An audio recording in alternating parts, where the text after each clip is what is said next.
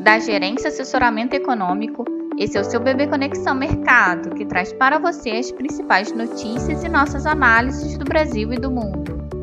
Quarta-feira, 28 de dezembro de 2022, meu nome é Eduardo Tonieto e vou dar um panorama sobre os principais mercados. Nos Estados Unidos, às 12 horas serão divulgadas as vendas de imóveis pendentes de novembro, com perspectiva de melhora ante o mês anterior.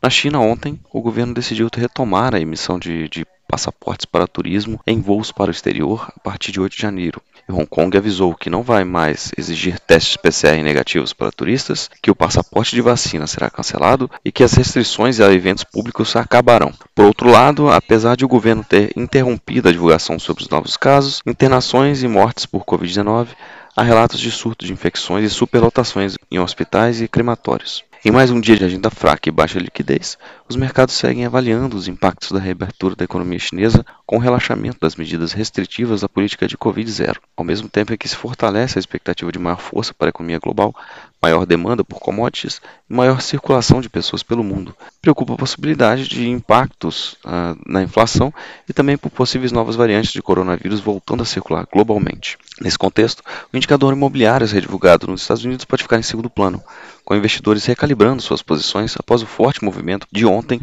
por conta da China.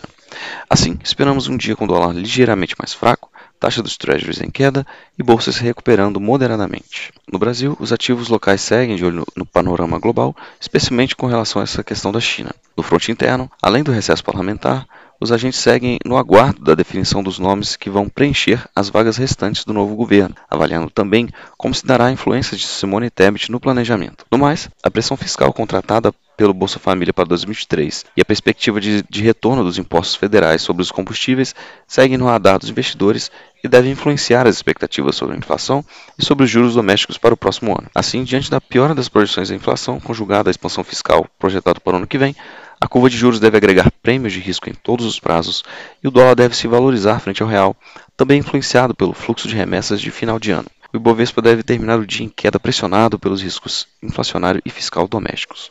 bom dia a todos e bons negócios. Por fim, lembramos que essas informações refletem somente expectativas e por isso a instituição não se responsabiliza por eventuais perdas financeiras.